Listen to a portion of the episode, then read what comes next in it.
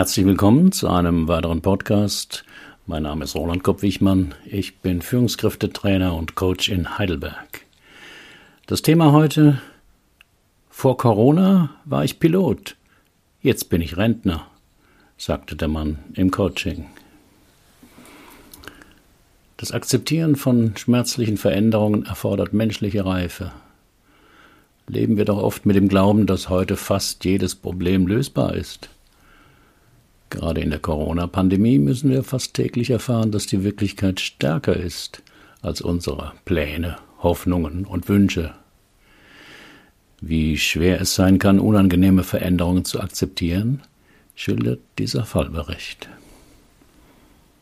Was mich am meisten aufregt an dieser Corona-Scheiße ist, dass es so ungerecht dabei zugeht, polterte mein neuer Klient im Drei-Stunden-Coaching, Sven M., 63 Jahre alt, geschieden, keine Kinder. Was meinen Sie genau damit? wollte ich wissen. Na, das ist doch klar, es trifft immer die Kleinen. Die Großen sitzen in ihrem warmen Nest, haben ihren sicheren Job und können die Sache aussitzen. Ich verkniff mir die Bemerkung, dass Corona auch vermeintlich große, reiche, mächtige Menschen treffen kann, denn wenn jemand so geladen ist, kommt man ihm mit Argumenten selten bei. Und Sie zählen sich zu den Kleinen, vermutete ich. Ja klar, ich war Pilot bei einer ausländischen Fluggesellschaft. Bis vor einem Dreivierteljahr waren wir gefragte Leute, konnten uns praktisch aussuchen, wo wir fliegen. Und jetzt bin ich gekündigt. Auf dem Arbeitsamt kann man nichts mit mir anfangen, Dort gelte ich als ungelernte Arbeitskraft. Warum Corona akzeptieren so schwierig ist. Wie in vielen Branchen hat die Corona-Pandemie auch in der Luftfahrtbranche tiefe Spuren hinterlassen. Derzeit transportieren die Flug Fluggesellschaften rund 10 bis 20 Prozent der Passagiere verglichen mit der Zeit vor der Krise. Viele Flugzeuge stehen auf großen Parkplätzen herum. Es ist fraglich, ob und wann man sie je wieder braucht. Sven M. hatte noch Glück. Aufgrund seines Alters und seiner langen Betriebszugehörigkeit konnte er in den vorzeitigen Ruhestand gehen, bei wenig gekürzten Bezügen. Ich verstand, dass der Klient enttäuscht war, weil seine Lebensplanung über den Haufen geworfen war.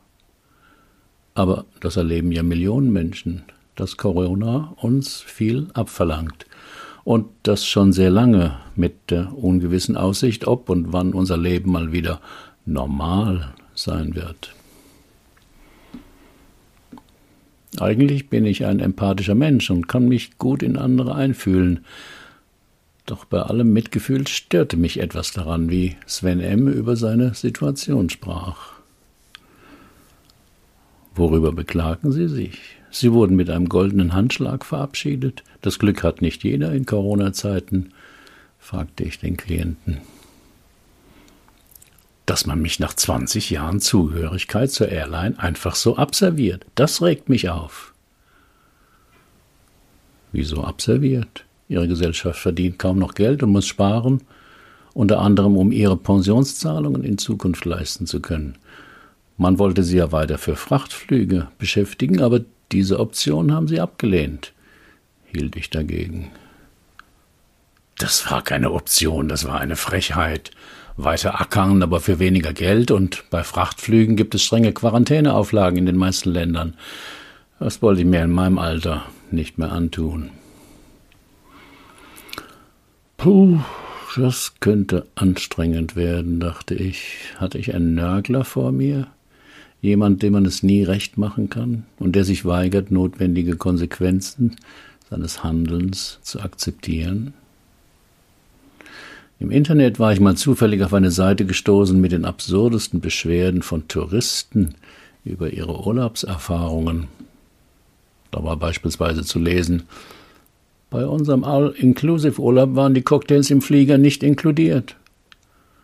Niemand sagte uns, dass es dort Fische im Wasser gibt. Unsere Kinder hatten Angst. Der Strand war viel zu sandig. Als wir ins Zimmer kamen, mussten wir alles putzen. Wir haben am Strand eine Ray-Ban Sonnenbrille für fünf Euro gekauft und mussten dann feststellen, dass sie gefälscht war? Der Sand sah nicht so aus wie in der Broschüre, dort sah er gelb aus. Unserer Meinung nach war er aber weiß. Niemand sagte uns, dass es dort so viele Ausländer gibt. Enttäuschungen zu akzeptieren, haben manche nie gelernt. Vielen Menschen fällt es schwer, mit Enttäuschungen, unangenehmen Gefühlen oder einem Verlust umzugehen. Das darf doch nicht wahr sein, ist oft die erste reflexhafte Reaktion. Danach kommt dann, je nach Persönlichkeit, Protest. Das lasse ich mir nicht gefallen. Jammern, warum passiert das ausgerechnet mir? Oder beleidigter Rückzug. Dann macht doch euren Kram alleine. Das Akzeptieren von Enttäuschungen lernt man zuerst in der Kindheit. Bei der Auswahl, wer im Krippenspiel die Maria übernehmen darf. Beim 100-Meter-Lauf im Schulsport. Oder wenn die Familie Mensch ärgere dich nicht spielt. Da kann es vorkommen, dass der Siebenjährige nach verlorenem Spiel wütend das Brett vom Tisch fegt und in seinem Zimmer verschwindet. Denn in seiner Erlebniswelt ist Verlieren erstmal nicht vorgesehen. Es kratzt am kindlichen Größenwahn. Dass im Leben nicht alles glatt läuft und Frustration und Enttäuschung dazugehört, muss man lernen. Eltern, die wohlmeinend ihrem Kind alle Wettbewerbssituationen ersparen wollen, tun ihm damit keinen Gefallen, sondern entziehen ihm wichtige Lernerfahrungen. Meine Eltern waren in allem ziemlich streng, vor allem mein Vater. Bei Tisch musste man kerzengerade sitzen und reden durfte man nur, wenn man gefragt wurde. Es zählte nur die beste Leistung. Zum Glück fiel mir die Schule leicht und ich hatte immer gute Noten. Ganz im Gegensatz zu meiner Schwester. Die war notenmäßig guter Durchschnitt, die hat er eigentlich verachtet. Er war Leiter der Qualitätssicherung in einer Farbenfirma. So kompromisslos, wie er im Job sein musste, war er auch zu Hause. Für ihn gab es nur entweder oder. Das habe ich sicher von ihm geerbt, lachte der Klient. Und wie kamen Sie auf die Pilotenlaufbahn? Das war mein Traum, schon von ganz klein, wie bei vielen Jungen. Ich habe die Ausbildung dann in Südafrika gemacht, weil wir lange Zeit dort gelebt haben. Waren Sie mal verheiratet, wollte ich wissen. Ja, viermal. Als Pilot findet man ja leicht Anschluss. Lassen Sie mich raten, es waren alles Stewardessen. Ja, ganz klassisch, aber es hat immer nur ein paar Jahre gehalten. Woran lag es denn jeweils? fragte ich neugierig. Ich lasse mir ungern was vorschreiben. Gesetze der Natur akzeptiere ich. Regeln von Menschen nicht. Ich hasse es, wenn mir jemand sagt, wie etwas laufen soll. Da werde ich ganz bockig, ziehe mich zurück und sitze die Situation aus. So wie jetzt? Wie meinen Sie das? Corona bedeutet das Warten in Unsicherheit zu akzeptieren. Dieser Zustand ist auch ohne Pandemie nicht leicht zu ertragen. Das Warten auf das Ergebnis einer verdächtigen Gewebeprobe oder auf den Bescheid einer entscheidenden Klausur ist immer eine bange Zeit. Doch die Wartezeit in diesen Fällen ist begrenzt. Mit Corona ist es anders. Fast alles ist ungewiss wann man geimpft wird, wie viele andere sich auch impfen lassen, wie sich die Infektionsrate entwickelt, ob noch andere Mutanten auftauchen. Und wann wird das alles vorbei sein? Wird es das überhaupt jemals? Fragen, die niemand verlässlich beantworten kann. Keine gute Zeit für Menschen, die gern in entweder oder Kategorien leben. Wie verbringen Sie Ihre Tage derzeit? fragte ich den Klienten. Ich bin natürlich viel zu Hause und versuche keinen Lagerkoller zu bekommen, was nicht einfach ist. Früher fand ich Einkaufen total lästig. Heute ist eine willkommene Abwechslung. Ansonsten habe ich drei Tageszeitungen abonniert. Bis ich die durch habe, ist es Nachmittag. Am schlimmsten ist es abends, wenn mir klar wird, dass ich eigentlich nur die Zeit totgeschlagen habe.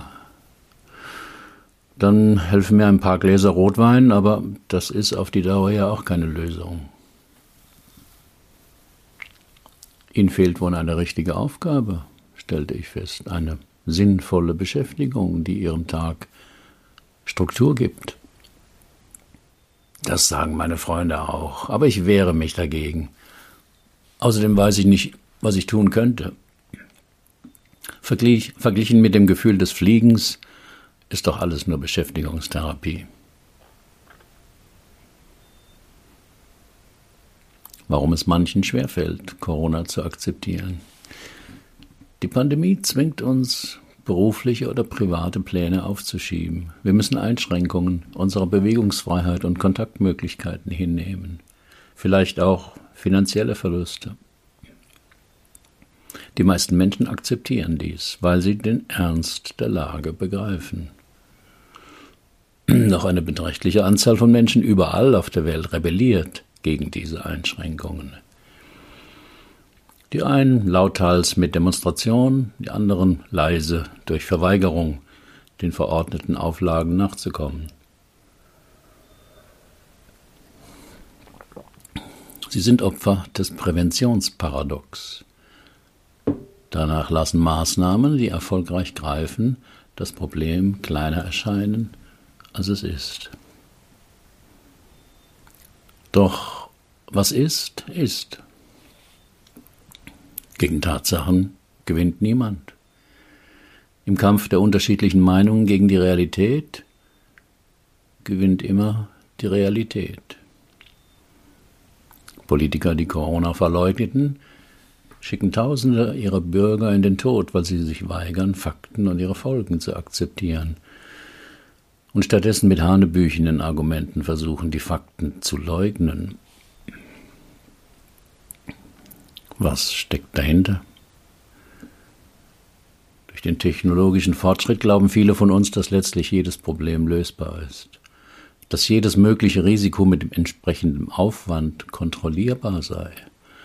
Wozu braucht es da noch eine Haltung der Akzeptanz? Die Erde bald unbewohnt, weil zu viele Menschen, zu viel Dreck, zu viele Katastrophen?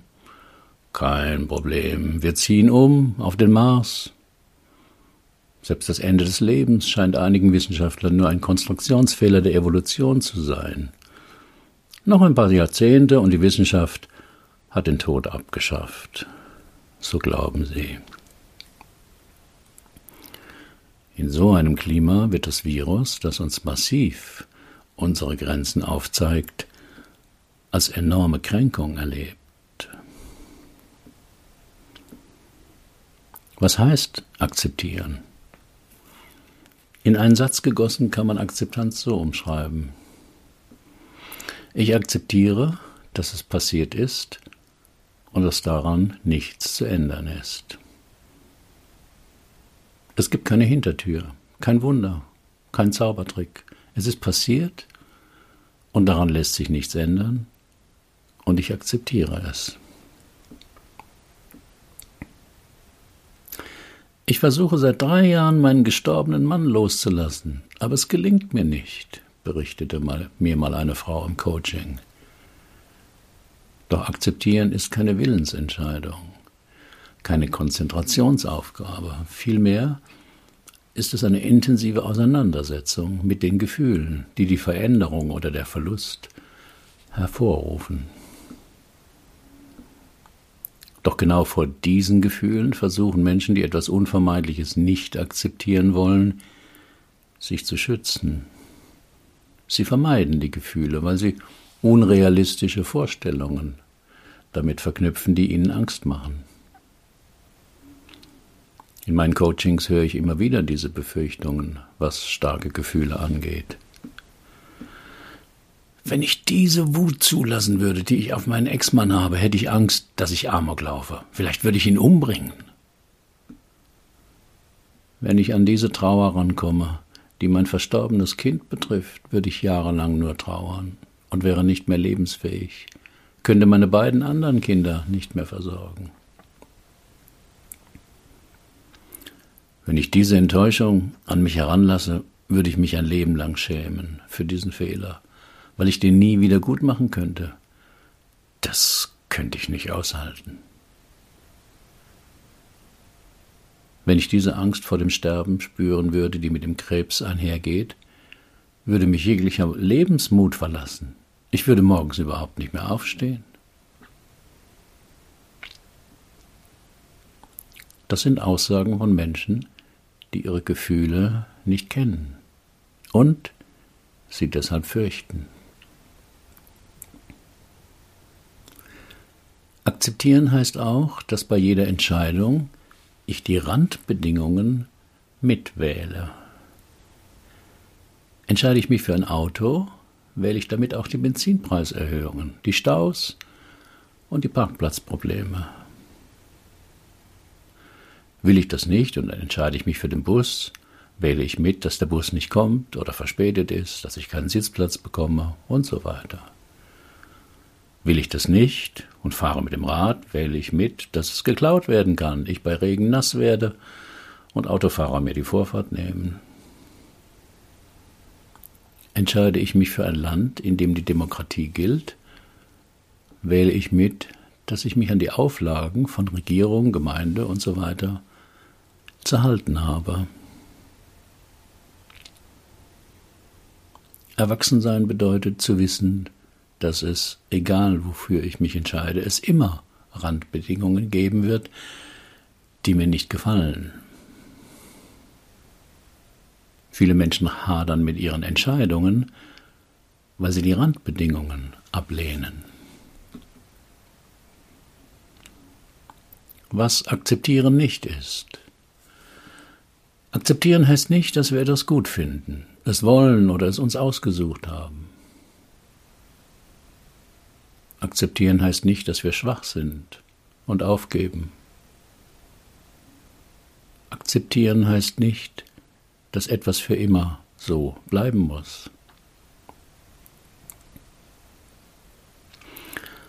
Warum fällt Ihnen eigentlich die Versetzung in den vorzeitigen Ruhestand so schwer? Wollte ich von Sven M. wissen.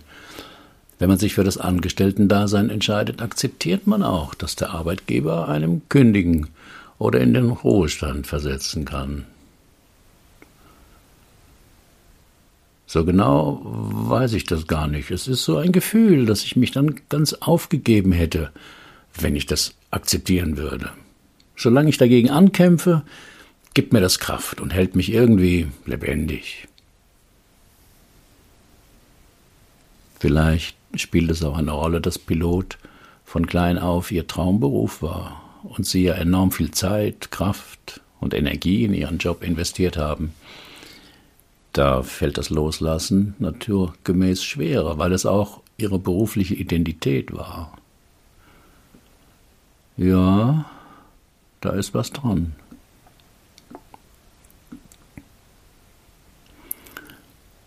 Kann man akzeptieren lernen? Die Akzeptanz- und Commitment Therapie, abgekürzt ACT, schlägt dafür drei Schritte vor. Zuerst geht es darum, die Situation ohne Beschönigungen zu betrachten, zu analysieren und sie grundsätzlich anzunehmen. Danach soll man die dazugehörenden unangenehmen Gedanken und Gefühle zulassen. Die wurden bisher meist vermieden durch Schuldzuweisungen an sich selbst oder andere. Schon durch diese beiden Schritte kann sich die Einstellung zu sich selbst und zur Situation ändern. Man wird offener für neue Sichtweisen. Im dritten Schritt geht es um eine intensive Auseinandersetzung mit den persönlichen Werten. Hier können Fragen hilfreich sein wie Was sind eigentlich meine Werte? Und wie könnte ich diese in der Bewältigung meiner Situation nutzbringend einsetzen. Das mag am Anfang noch abstrakt und wenig greifbar klingen, aber es sind vor allem diese persönlichen Werte, die dem Klienten helfen, wieder aktiv zu werden und dem eigenen Handeln eine Richtung anzeigen. Als ich diese beiden Schritte mit Sven M. ansprach, ergab sich Folgendes. Meine Werte kann ich gar nicht so genau sagen, aber meine Unabhängigkeit, meine Freiheit war mir immer wichtig. Dass mir niemand sagen kann, das machst du jetzt so und so, fiel dem Klienten als erstes ein. Das hat wohl mit der strengen Erziehung ihres Vaters zu tun, wo man bei Tisch noch nicht mal reden durfte. Davor sind sie vermutlich ein Leben lang geflüchtet. Die gute Nachricht ist, das haben sie geschafft. Durch die Freistellung kann ihnen niemand mehr etwas abverlangen. Die schlechte Nachricht, sie langweilen sich mit ihrer grenzenlosen Freiheit. Also muss es noch einen anderen Wert geben, der ihnen wichtig ist. Welcher könnte das sein? Nach einer Pause von 15 Minuten trafen wir uns wieder auf dem Bildschirm. Es wird Sie vielleicht überraschen, aber mir kam als zweiter Wert das Dienen in den Sinn. Als Flugkapitän bringt man ja viele Menschen von A nach B und zwar möglichst sicher. Deshalb hat mich auch die Möglichkeit, als Frachtflieger weiterzumachen, nicht gereizt. Da könnte ich auch Lkw fahren. Es ist mir aber wichtig, etwas für Menschen zu tun. War tatsächlich überrascht über diesen zweiten Wert des Klienten. Doch wie könnte er daraus einen Weg für seine momentane Situation finden? An dieser Stelle im Coaching-Prozess ist es aus meiner Sicht wichtig, keine schnellen Lösungen vorzuschlagen. Hilfreich ist es auszuhalten, dass es erstmal keine Lösung zu geben scheint. Denn wenn man jetzt als Coach kluge Vorschläge macht, erntet man meist nur Einwände. Ich warte dann einfach ab, wehre auch die Aufforderung, Vorschläge zu machen, freundlich ab und verlasse mich auf das Unbewusste des Klienten. Warum akzeptieren können für ein zufriedenes Leben wichtig ist. Akzeptieren bedeutet, seinen Frieden damit zu machen, dass wir unser Leben nur zu einem kleinen Teil bestimmen können. Und das betrifft jeden von uns. Schon, dass wir geboren werden zu einer bestimmten Zeit an diesem Ort auf der Erde, haben andere entschieden. Raum und Zeit unseres Lebens sind uns also vorgegeben. Das bedeutet nicht, dass jeder nicht versuchen kann, das Bestmögliche aus seinem Leben zu machen. Aber im Leben jedes Menschen wird es immer Dinge geben, die schwierig sind, unangenehm, schmerzlich, unabwendbar. Viele Menschen hadern mit dieser Tatsache und glauben, dass sie ein Anrecht auf ein besseres Schicksal haben. Kurz gesagt, shit happens. Beim Akzeptieren von schmerzlichen Erlebnissen spielen die Religionen eine wichtige Rolle. Denn der Glaube an etwas Höheres gibt Hoffnung. Religion motiviert, durchzuhalten und auf bessere Tage zu hoffen, schreibt Professor Sachse in einem Beitrag, den ich auf dem Blog verlinkt habe. Beim Stichwort Schicksal wurde Sven M. ganz aufgeregt. Das heißt, dass wir im Wesentlichen dem Schicksal ausgeliefert sind, so wie ich jetzt Corona meinen ungewollten Ruhestand verdanke? Naja, das Schicksal gibt den Rahmen vor, aber wir sind ihm nicht hilflos ausgeliefert, erwiderte ich. Jetzt bin ich aber mal gespannt. Nun, wir haben immer die Wahl, einer Situation, in die wir hineingestellt wurden, etwas Positives abzugewinnen. Sagen Sie das mal einem Menschen, der aufgrund einer Falschaussage lebenslang im Gefängnis sitzt, war der skeptische Einwurf des Klienten. Auch er hat die Wahl, sich am Fensterkreuz aufzuhängen oder sich für die Arbeit in der Gefängnisbibliothek zu bewerben. Durch den technologischen Fortschritt haben viele die Illusion entwickelt, alles kontrollieren zu können. Doch das konnte noch nie ein Mensch. Wir können mehr wählen als ein Mensch im Mittelalter, Aber die Rahmenbedingungen unserer Existenz können wir uns auch nicht aussuchen. Wenn ich meine Existenz nicht wählen kann und Unglück und Unsicherheiten nicht ausschließen kann, was kann ich denn dann noch wählen? Sie können immer wählen, wie Sie mit einer gegebenen Situation umgehen wollen. Danke für den Trostpreis. Das ist mir zu wenig, sagte der Klient. Tja, mehr ist im Leben nicht möglich. Für niemanden. Apropos zu wenig. Ich habe mal über einen Menschen geschrieben, der ohne Arme und Beine auf die Welt kam. Ich nehme an, der hat sich nicht umgebracht. Richtig. Er wurde Vortragsredner, speziell für benachteiligte Kinder und Jugendliche. Verläuft ein Coaching gut, öffnet sich langsam ein neuer Raum beim Klienten. Er erkennt seinen Engpass, der ja immer eine Engstelle im Denken und in der Vorstellung ist.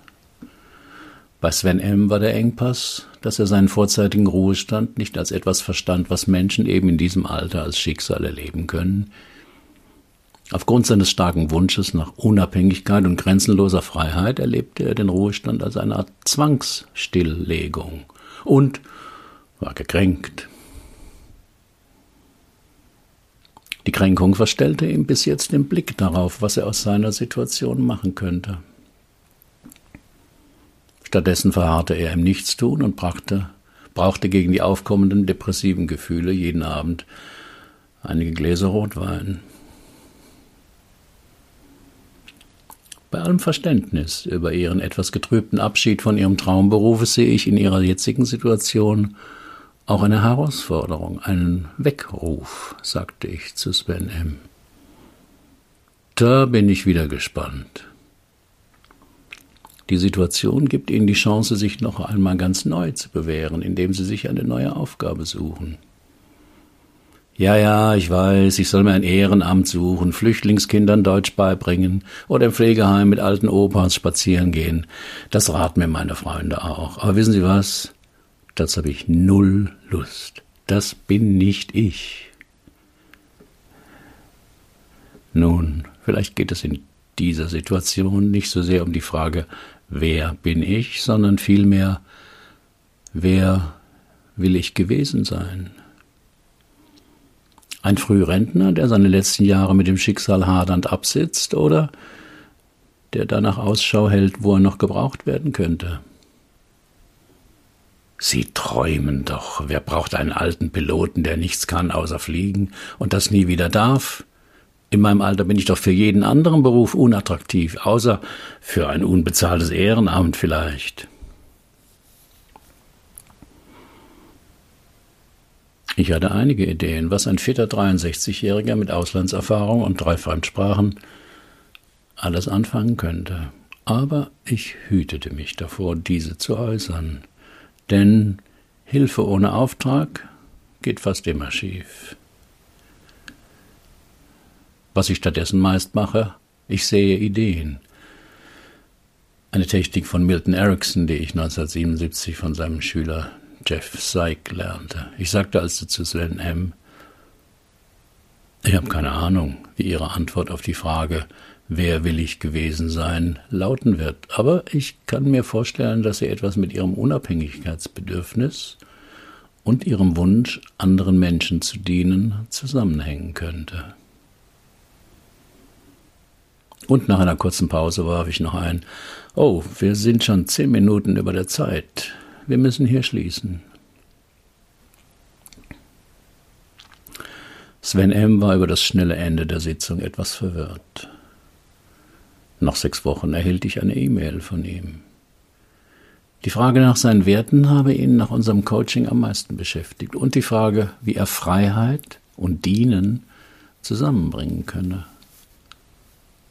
Dann habe er in der Zeitung gelesen, dass ein vermögender Pensionär einen persönlichen Sekretär suchte. Man sei sich schnell einig gewesen und die Chemie habe von Anfang an gestimmt. Für ihn organisiere er jetzt Reisen, verwalte dessen Immobilien und verbringe auch mal ein Wanderwochenende mit ihm. All das ging auch gut unter Corona-Auflagen. Diese Aufgabe gebe ihm Struktur, ohne ihn einzuengen. Mittlerweile hätten noch zwei Freunde des Pensionärs Interesse an dieser Dienstleistung gezeigt. Auf meinem Blog lesen Sie weitere Fallberichte aus meiner Coaching-Praxis. Alle Berichte sind real, aber so verfremdet, dass ein Rückschluss auf meine Klienten nicht möglich ist und die Vertraulichkeit gewahrt bleibt. Haben Sie auch ein Problem, das Sie bisher nicht lösen konnten? Dann buchen Sie auch ein 3-Stunden-Coaching oder mein Einzelseminar Lebensthemen klären, derzeit nur online. Wir finden die Lösung dort, wo Sie noch nie gesucht haben. Sind Sie Coach oder arbeiten Sie intensiv mit Menschen und wollen lernen, auch so zu coachen? Ich biete eine Fortbildung an. Alle Informationen über Coaching und die Fortbildung finden Sie auf meinem Blog. Was können Sie schwer akzeptieren? Herzlichen Dank für Ihre Aufmerksamkeit. Bis zum nächsten Mal.